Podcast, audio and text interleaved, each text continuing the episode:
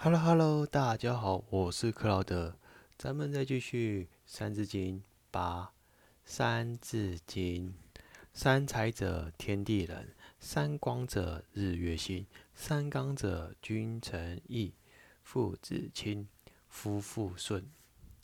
你看啊，古人就会把生命的迹象，还有生命的意义，由天地人而组成的。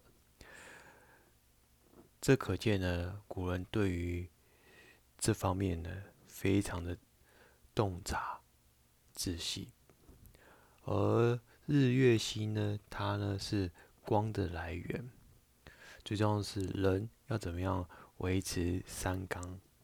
何谓三纲？就是君臣有义，父子有情，夫妇和睦。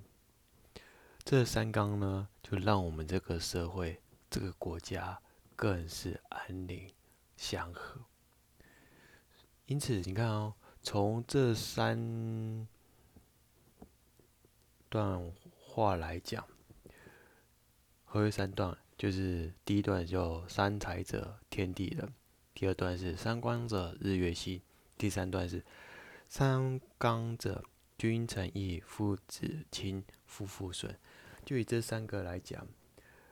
古人就已经把它定立、定列好了，也让我们人呢有一个规矩和规范。因此，我们真的不得佩服古人拥有这样的智慧，到至今还是依然的保存这样的概念，走向现在以及未来。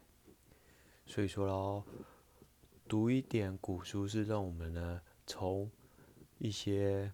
文字当中，让我们更了解古人的伟大，还有他的洞察，他是呢多么佩服，可不是吗？OK，今天的分享就到这，我是克劳德，喜欢我的人请按个赞，你的按赞是我前进的动力。故事就先这样子啊，See you，bye。